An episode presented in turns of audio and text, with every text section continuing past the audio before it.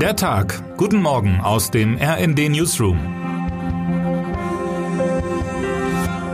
Cancelled. Mit dieser unschönen Begrüßung werden heute tausende Deutsche wohl leider doch nicht in ihre wohlverdienten Ferien starten können. Der Verdi-Warnstreik des Bodenpersonals trifft die Lufthansa mit voller Härte. Die Airline hat nahezu den kompletten Flugplan abgesagt.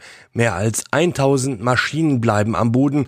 Rund 144.000 Fluggäste, die teilweise nicht umgebucht werden konnten, gucken in die Röhre anstatt auf die Bucht vor ihrem Hotel. Wie die Lage zwischen den Tarifparteien so eskalieren konnte, erklärt mein Kollege RND-Wirtschaftsexperte Frank Thomas Wenzel. Eins ist sicher, die Folgen des eintägigen Arbeitskampfes werden Reisende auch die folgenden Tage noch spüren und es wird nicht leerer werden an den deutschen Drehkreuzen Frankfurt und München. Bereits am Donnerstag beginnen für die Schüler in Baden-Württemberg die Sommerferien. Am Freitag wird in Bayern der letzte Schultag eingeläutet. Das Unternehmen warnt bereits, Passagiere ohne Umbuchungen sollten bitte gar nicht erst zu den Flughäfen kommen. Was betroffene Fluggäste beachten müssen, haben unsere RND-Reiseexperten an dieser Stelle für Sie zusammengefasst. Der Streik fällt in eine Zeit, in der die gesamte Branche sich immer noch nicht von den Folgen der Pandemie erholt hat.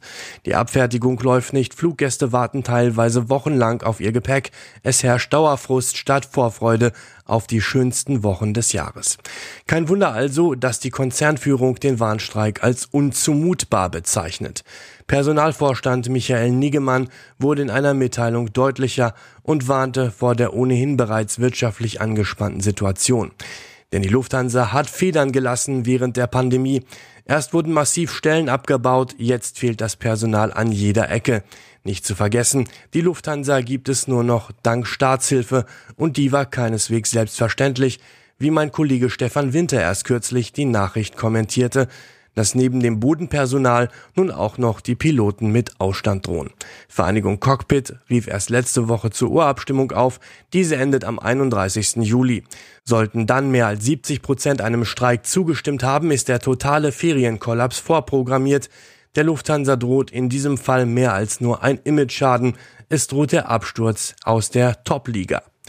Bei allem Reisefrust und schlechten Nachrichten könnte Deutschland aber trotzdem noch ein Sommermärchen bevorstehen. Die DFB-Frauen kommen diesem Traum derzeit nämlich immer näher und begeistern mit jedem Spiel mehr. Heute Abend um 21 Uhr geht es um nichts weniger als den Einzug ins Finale der Frauenfußball-EM.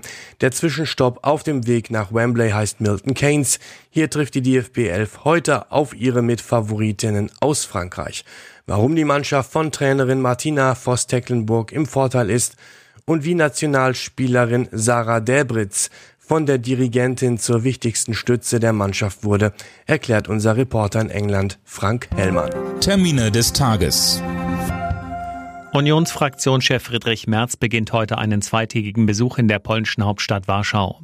Angesichts der Verstimmung in Polen über die Rolle Deutschlands bei Rüstungshilfen für die Ukraine wolle Merz den engen Kontakt zur Führung in Warschau suchen, heißt es aus der Fraktion. Das Bundesverfassungsgericht setzt heute seine Verhandlungen zum hunderte Milliarden Euro schweren Corona-Wiederaufbaufonds der EU fort. Am zweiten Tag soll es insbesondere um die Haftungsrisiken für den Bundeshaushalt gehen. Wer heute wichtig wird. Papst Franziskus bricht an diesem Mittwoch nach Quebec auf. In dem französischsprachigen Teil Kanadas will er am Nachmittag Premier Justin Trudeau treffen.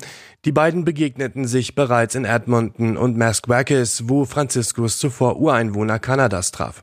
Trudeau forderte vor rund einem Jahr von Franziskus, sich für die Rolle der katholischen Kirche im Fall des jahrzehntelangen Missbrauchs von indigenen Kindern in Internaten auf kanadischem Boden zu entschuldigen. Und damit wünschen wir Ihnen einen guten Start in den Tag. Text Nora Lüsk, am Mikrofon Sönke Röhling und Dirk Justes. Mit rnd.de, der Webseite des Redaktionsnetzwerks Deutschland, halten wir Sie durchgehend auf dem neuesten Stand. Alle Artikel aus diesem Newsletter finden Sie immer auf rnd.de slash der Tag.